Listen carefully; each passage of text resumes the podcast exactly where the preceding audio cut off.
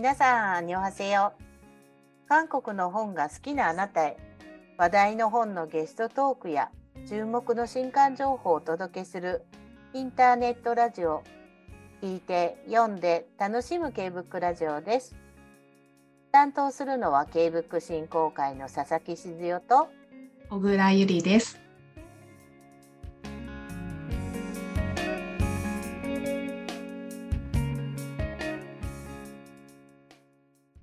今週はリスナーの皆さんから K-BOOK を読んだ感想やコメントを紹介する私これ読みましたをお届けします。そして小倉さんと佐々木の読んだ本も紹介させていただきますね。それではまずはインスタグラムに寄せられた感想を小倉さん紹介お願いします。はい。まずお一人目は川原玲香さん。娘についてを読まれたとのことです。この娘については、著者がキム・ヘジンさん、日本語訳は古川彩子さんで、秋書房から発売されている小説ですね。早速、川原さんの感想をご紹介します。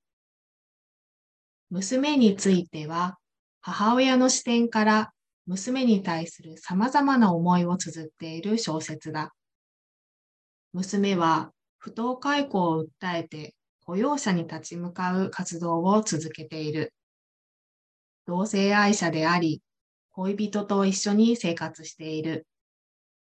そのような娘の生き方や価値観を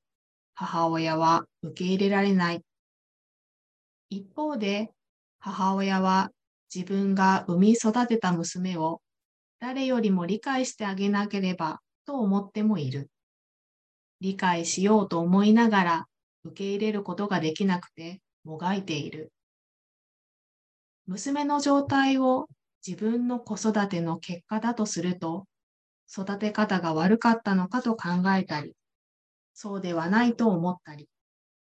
母親の思いは娘に寄り添うように近くなったり、娘から遠く離れたり、大きく揺れ動く。母親の心の機微の描き方がきめ細やかな作品だ。物語の終盤、母親がケアの仕事で関わった認知症の高齢女性を放っておくことができず、ある行動を起こす。その時の母親の姿は、不当解雇を訴えて戦っている娘の姿に重なり、この母あってのこの娘だったのだと気がついた。母と娘の対立ばかりではなく、二人の共通点、接点も描かれている。毒親という言葉について改めて考えると、虐待や暴力などのひどい行為は毒と言えるが、管理、干渉は程度によるかもしれない。同じ行為でも子供の性格によって受け止め方は異なるとすれば、こうしたらうまくいくという絶対正解の方法はないだろう。小説、娘についてに登場した母と娘の今後を想像すると、互いの生き方や価値観を受け入れられないまま日々を重ねていくように思う。母親は今後も毒でも薬でもない範囲で娘に関わり続けて、程よい関係を探り続けていくに違いない。母と娘の今後の関係に希望を感じさせる作品だった。はい、川原さん、ありがとうございます。ね、丁寧な、とても丁寧な感想をいただきましたね。えっ、と、この娘については、私もとても好きな作品で、えー、女性の生き方、フェミニズムの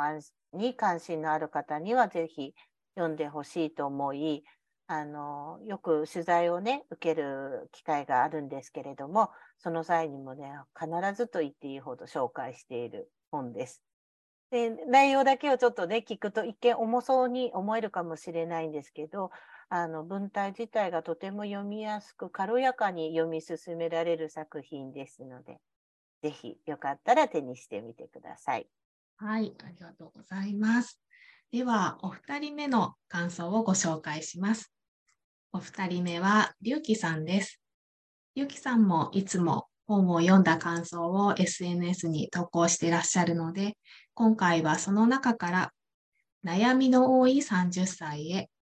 世界最高の人材たちと働きながら学んだ自分らしく成功する思考法についてをご紹介させていただきます。このタイトルを目にしたとき、まさに今の僕が読むべき一冊だと思ったので手に取りました。僕も今年2023年4月1日に晴れて30歳を迎えたのですが、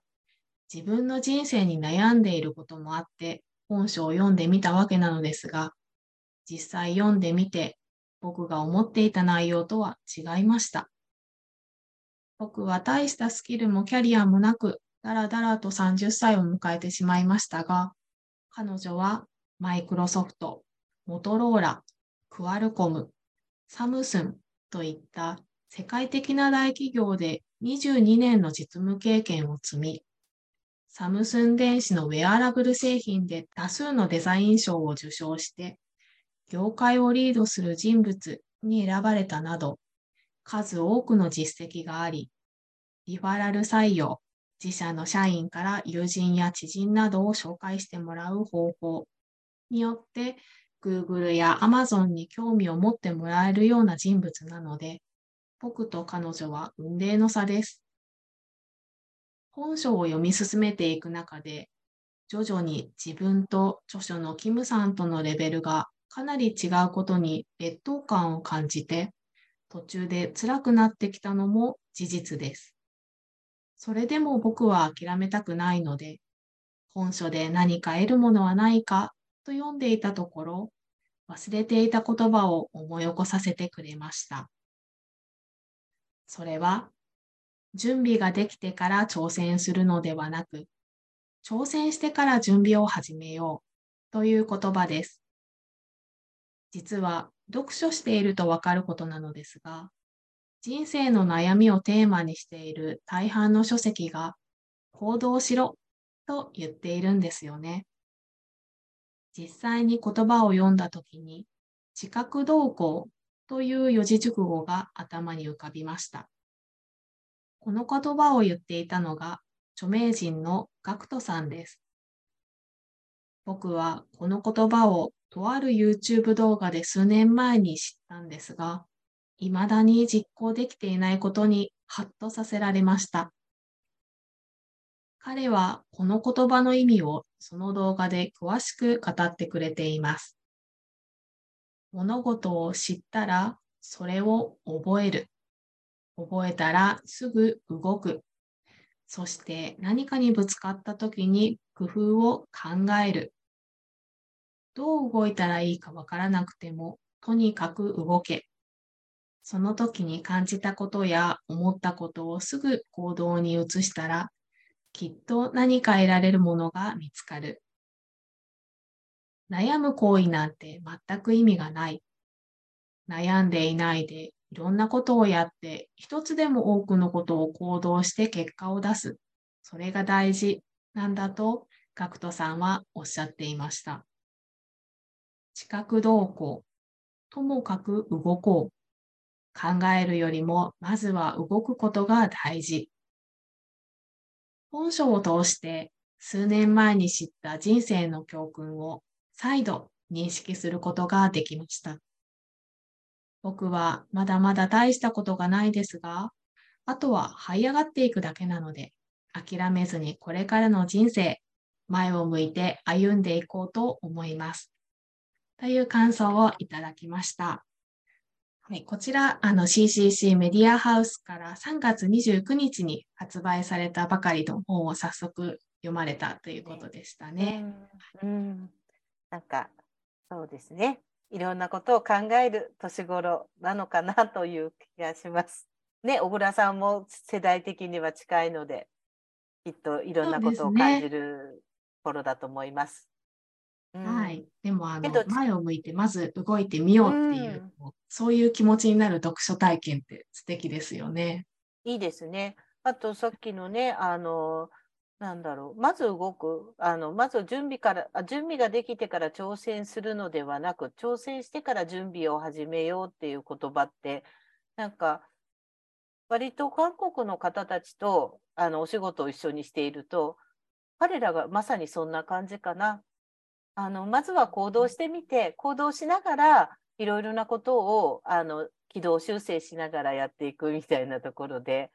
うん、なんかこの言葉ですごく合ってるなって思っちゃったので、まあ、龍樹さんの前を向いて歩んでいこうという言葉を応援したいと思います。そうですね。はい。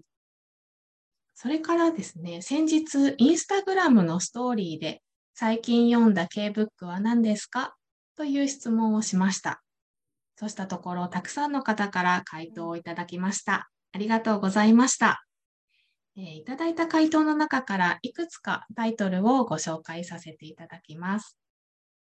え、優しい暴力の時代、菜食主義者、タワー、一文字の辞典、明るい夜、プリズム、ボンミドンの人々、地球の果ての温室で、詩と散策。え、詩と散策については、小山田愛院さんから、うん、素晴らしかった。大切な本がまた一冊増えました。とコメントもいただきました。はい。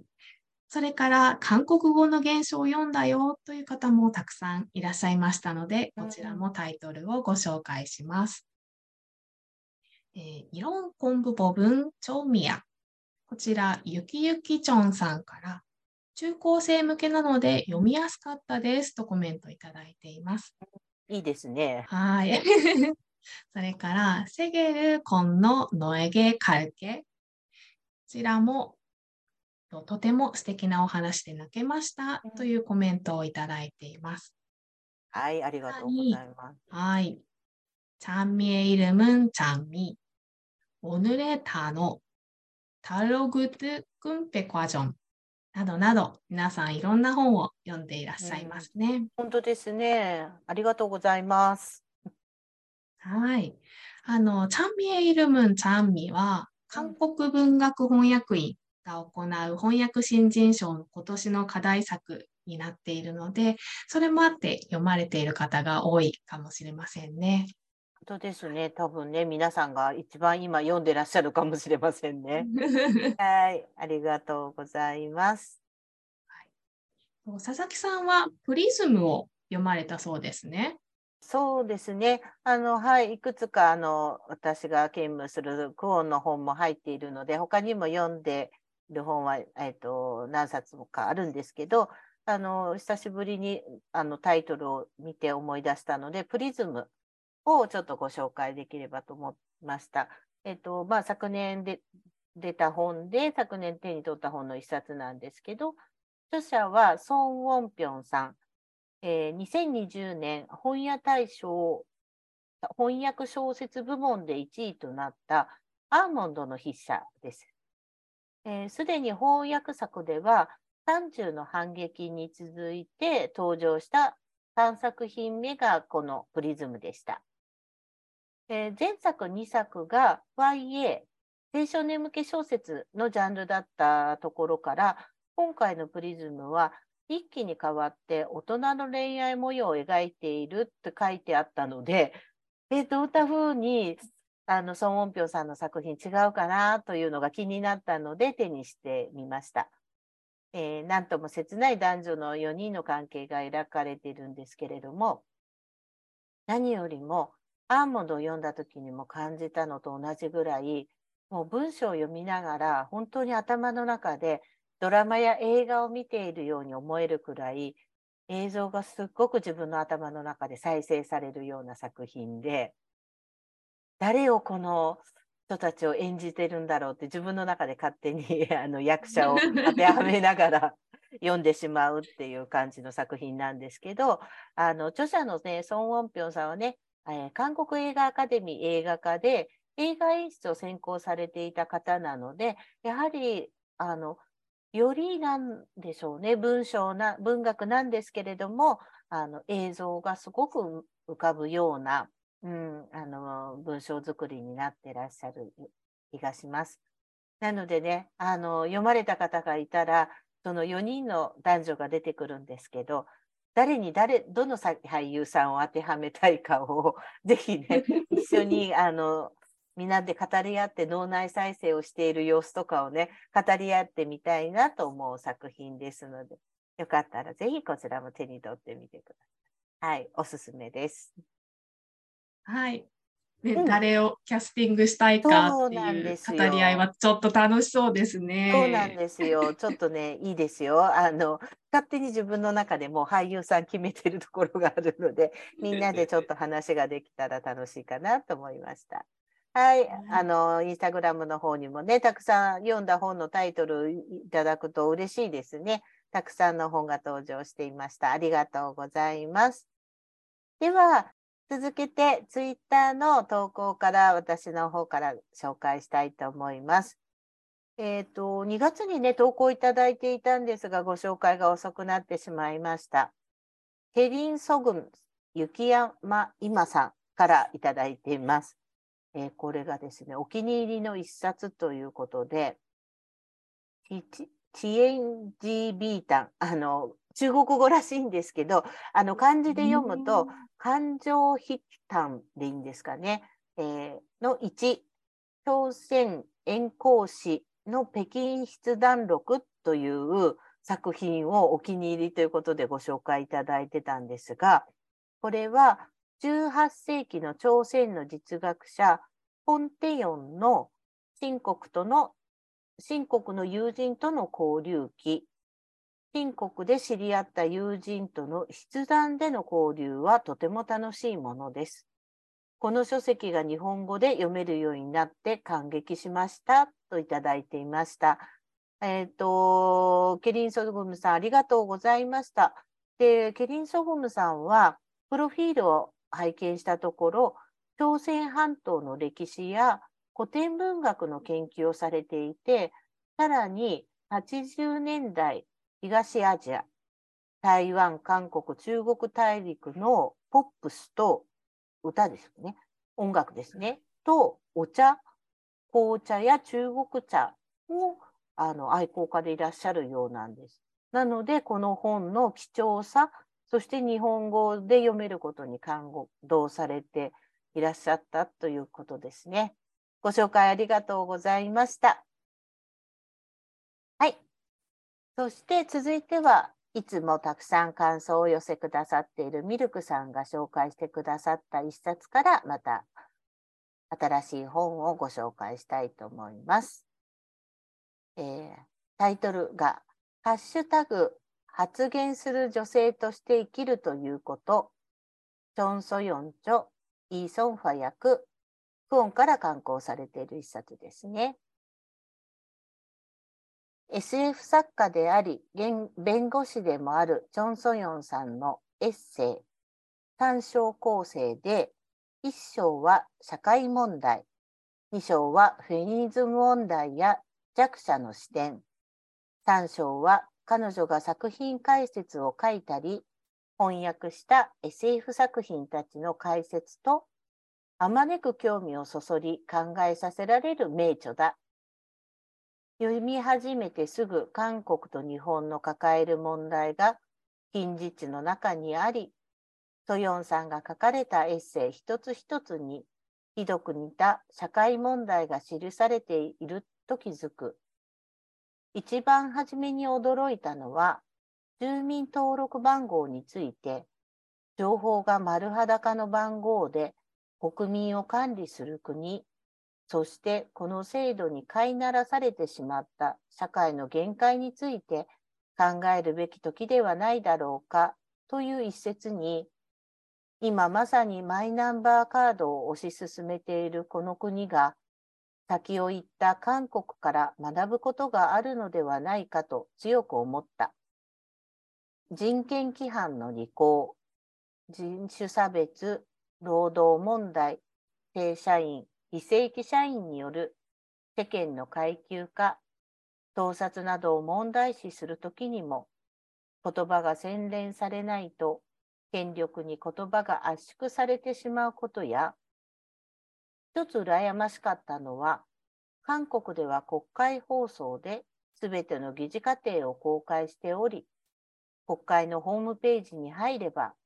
意思決定までの情報を誰でも確認できるとあり、この点で日本はひどく更新してしまっていると感じた。下請け、孫請けに危険な作業が押し付けられる現状。日本で見なくなったのはストライキくらいではないかと思った。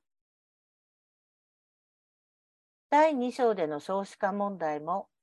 韓国社会があともう少しだけでも女性を出産の義務を負った家畜ではなく、人間のように扱う素振りでも見せてくれたらというソヨンさんの言葉に日本も一緒だと涙が出る思いがした。女性は結婚出産によりキャリアが途絶えてしまうことや難民問題や技術の効率と先端により排除される人や国が責任を持つのではなく幼稚園や高齢者福祉の民間委託により起こる問題や東南アジアからのブローカーを通じた外国人妻たちへのケアや MeToo 問題、性的マイノリティへの差別など、まだまだ取り上げてある問題は多種に及ぶ。第3章は彼女は子供の頃天文学者になりたかったとある。天体望遠鏡で身近な星を見て、その間にある空間に心を馳せていたという。そこを読んで強烈に、隣のヨンヒさんの私とヨンヒさんの星雲も飛び越えるような言葉にならない見つめ合いの場面に、チョン・ソヨンさんの目には見えなくても必ずそこで踏みとどまっていたり、一線で頑張っている人がいることへの目配りや信頼を大切にする視線が重なった。第3章では、チョン・ソヨンさんの SF に対する深い造形が伺われる。欧米にも SF 作家を育てる作家グループがいくつか存在してきたようだ。そしてそこからまた名だたる作家が育っていく。韓国 SF コミュニティも勉強会を開き、倫理観や知見をアップデートしていってると過去に読んだことがある。近年、韓国 SF が熱いのもその点にありそうだ。紹介されてあるペンミョン、ペミョンフン作家とユナ作家の作品は翻訳を早く読みたい。本著もイ・ソンハさんの端正な役を通して多くの目が開かされる思いに至った。今年を2ヶ月過ぎた今、ペ・スは、陶器にあるてありて、ウルは遅れるだろうとともに、今年最高ではという本にもう出会ったといただきました。ミルクさん、いつも丁寧な感想ありがとうございます。えっと、最後の方に出てきたあの SF のところで、ペ・ミョンフン作家とジュナ作家の作品をの翻訳を早く読みたいというお言葉がありまして、少し補足しておきますと、ペ・ミョンフン作家の作品は単行本で、タワーという作品が川出消防新社さんから出ていました。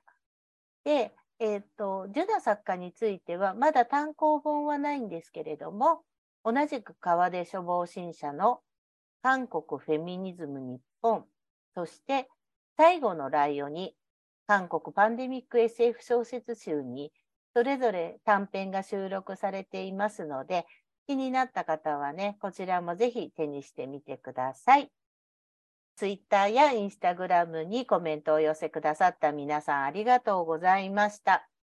では続けて、えーと、小倉さんと私の読んだ一冊ずつを紹介してみたいと思います。まず、では小倉さん、お願いいたします。はい、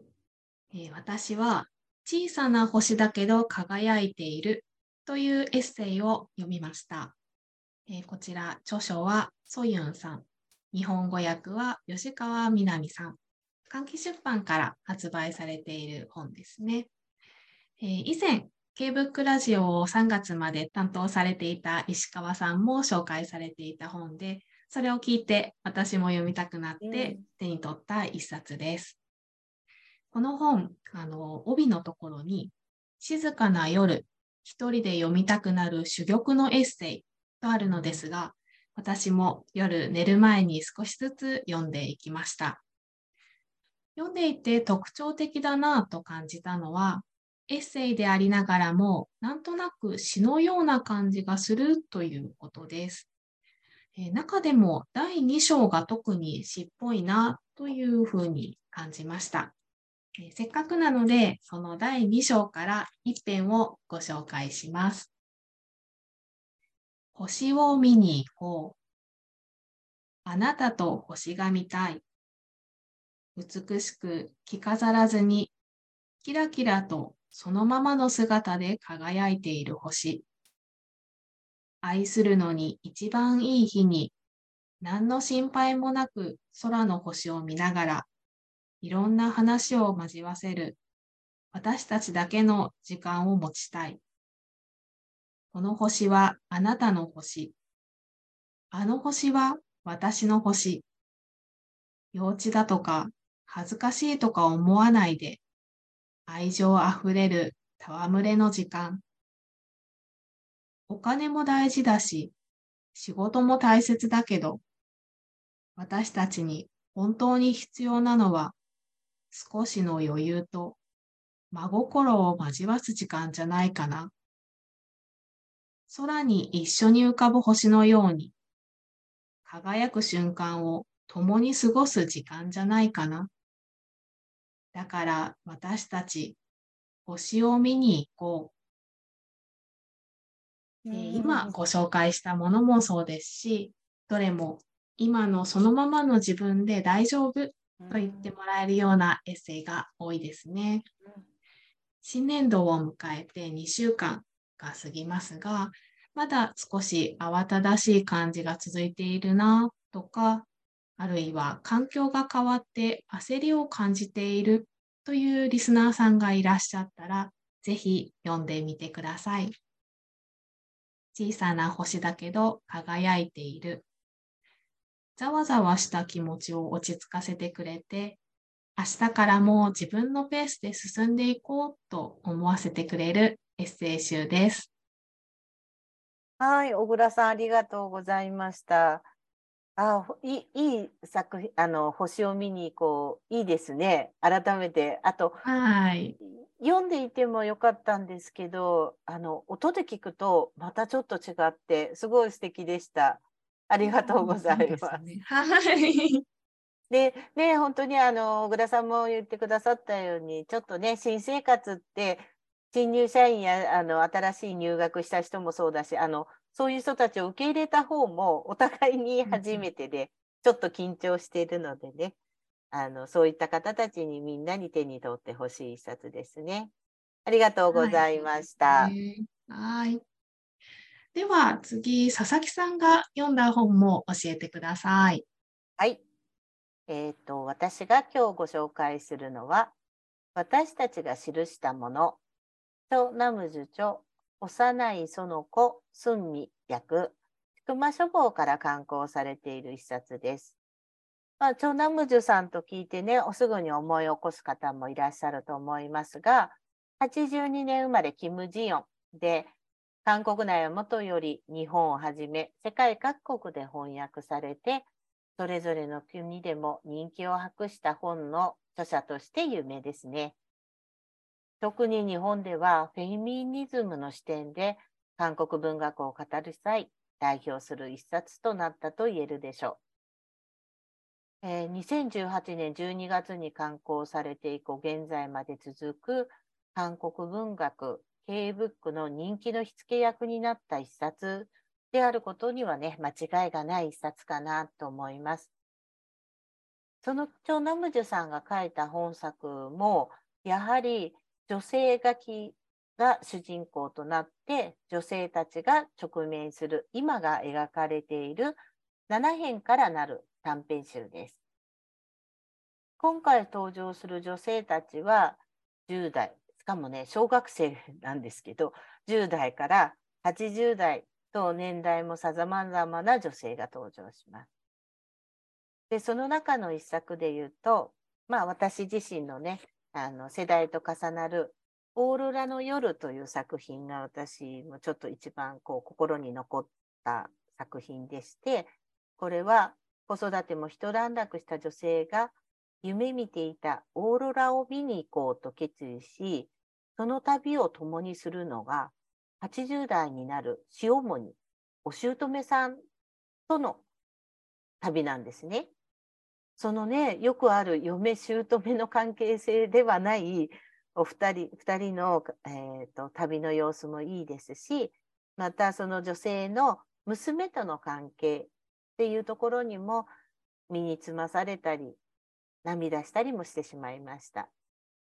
で念願かなってオーロラを見に見ながら彼女の心の内が綴られているですけど、その言葉が素敵だったので、私もちょっと一節紹介しますね。人にはどうにもできない領域が確かにある。そんな時にできることは、待つこと、備えること、すっかり絶望してしまわないこと、かすかな運が巡ってきた時に受け入れ、感謝し、そのすべてが自分の努力の結果であるかのように振る装わないこと、涙が止まったという一節があります。このね、文章のところで特に最後の自分の努力の結果であるかのように装わないことという言葉はとても深いなと思ってしまいました。また、翻訳者の幼い園子さんが先日ツイッターでその時その時心の包帯になってくれる短編集だと書いていらっしゃったんですけれどもまさにそんな感じで読む時によってその作品の捉え方もまた変わってくるのかなという一冊でしたのでねまずはちょっと気になるところから一作品ずつ読んでみて感じてみていただけたらいいかなと思いました。はい、ありがとうございます。はい、ありがとうございました。で、今回もいろいろな本の感想をご紹介できました。で、今回割と皆さん、こう、ちょっと長めに書いてくださっていたんですけれども、あの、面白かったとか、楽しかったとか、涙したというね、一言感想でももちろん結構ですし、あの、先ほどもありましたけれども、皆さんが読んだ K ブックのタイトルとか、あるいは読みたいと思うね、タイトルなどを、でも結構です。えー、ハッシュタグ K ブクラジオとつけてね、つぶやいてくださるだけでも嬉しいので、ぜひ気軽につぶやいたり、投稿をお願いしたいと思います。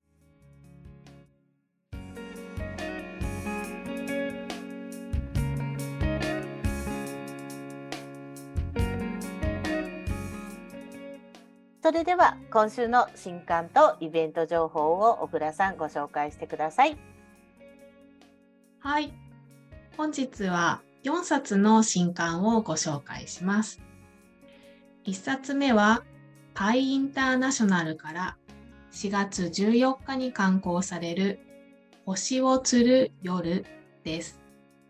こちらはキム・サングン・エ・ブン・スンミ略です。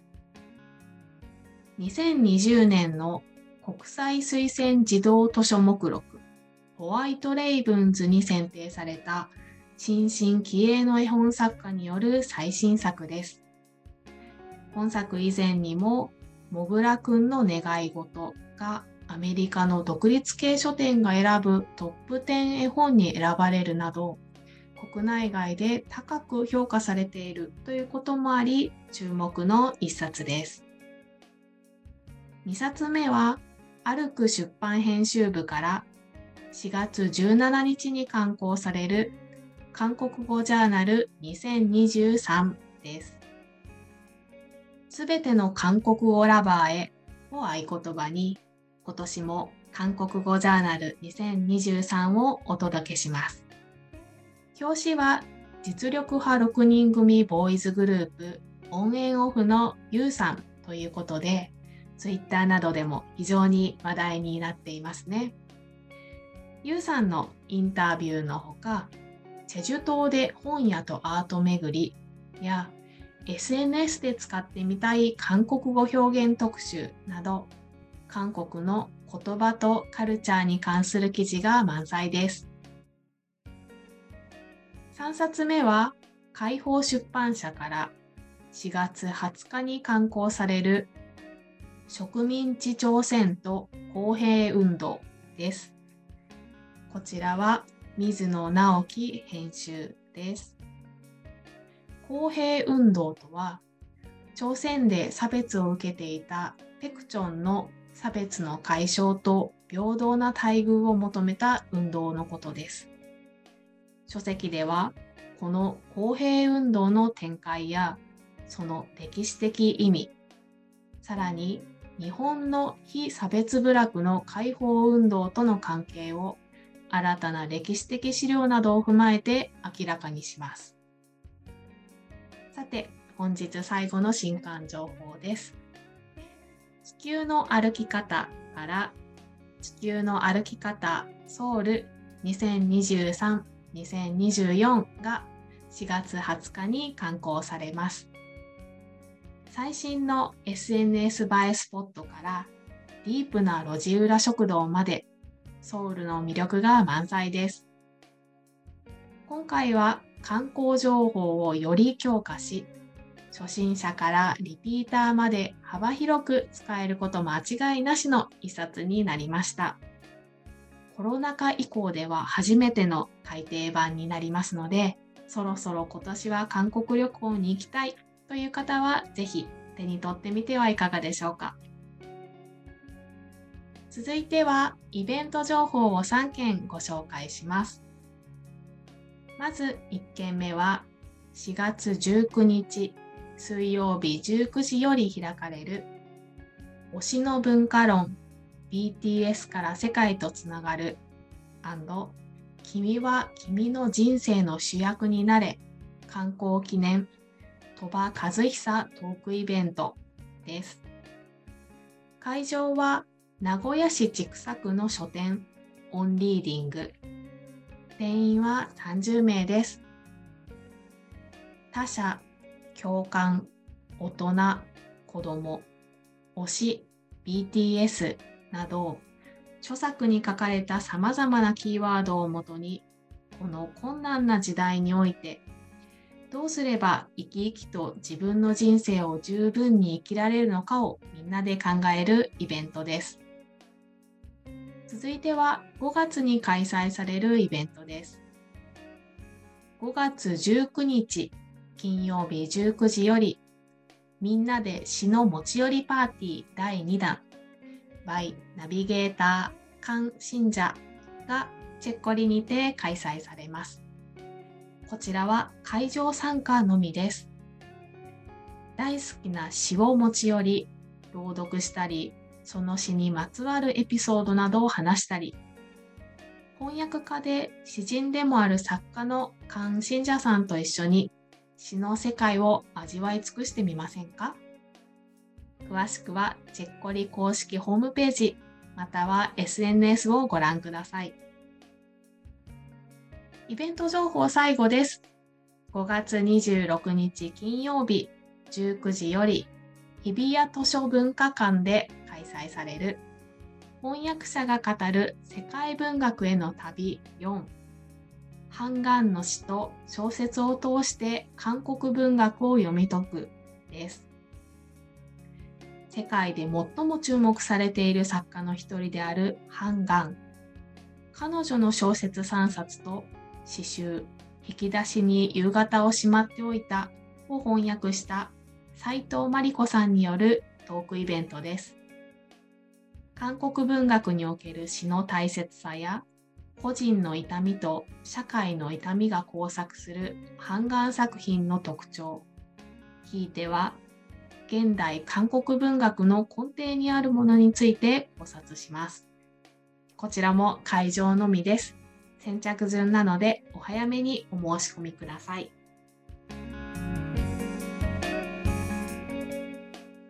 K-BOOK ラジオでは皆さんが読んだ韓国の本 K-BOOK の感想をお待ちしています。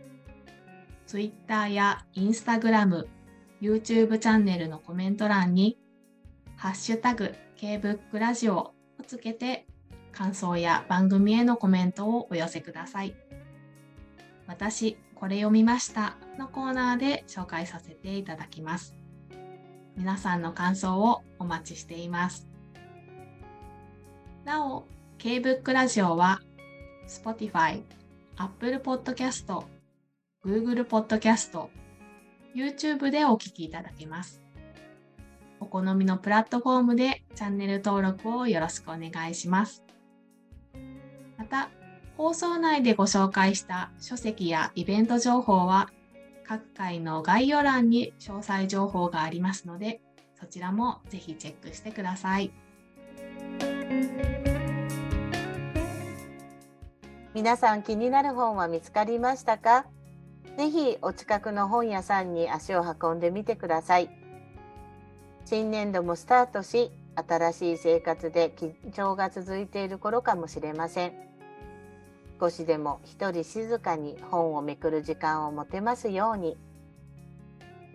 それでは来週金曜日にまたお会いしましょう。アンニョン。アンニョン。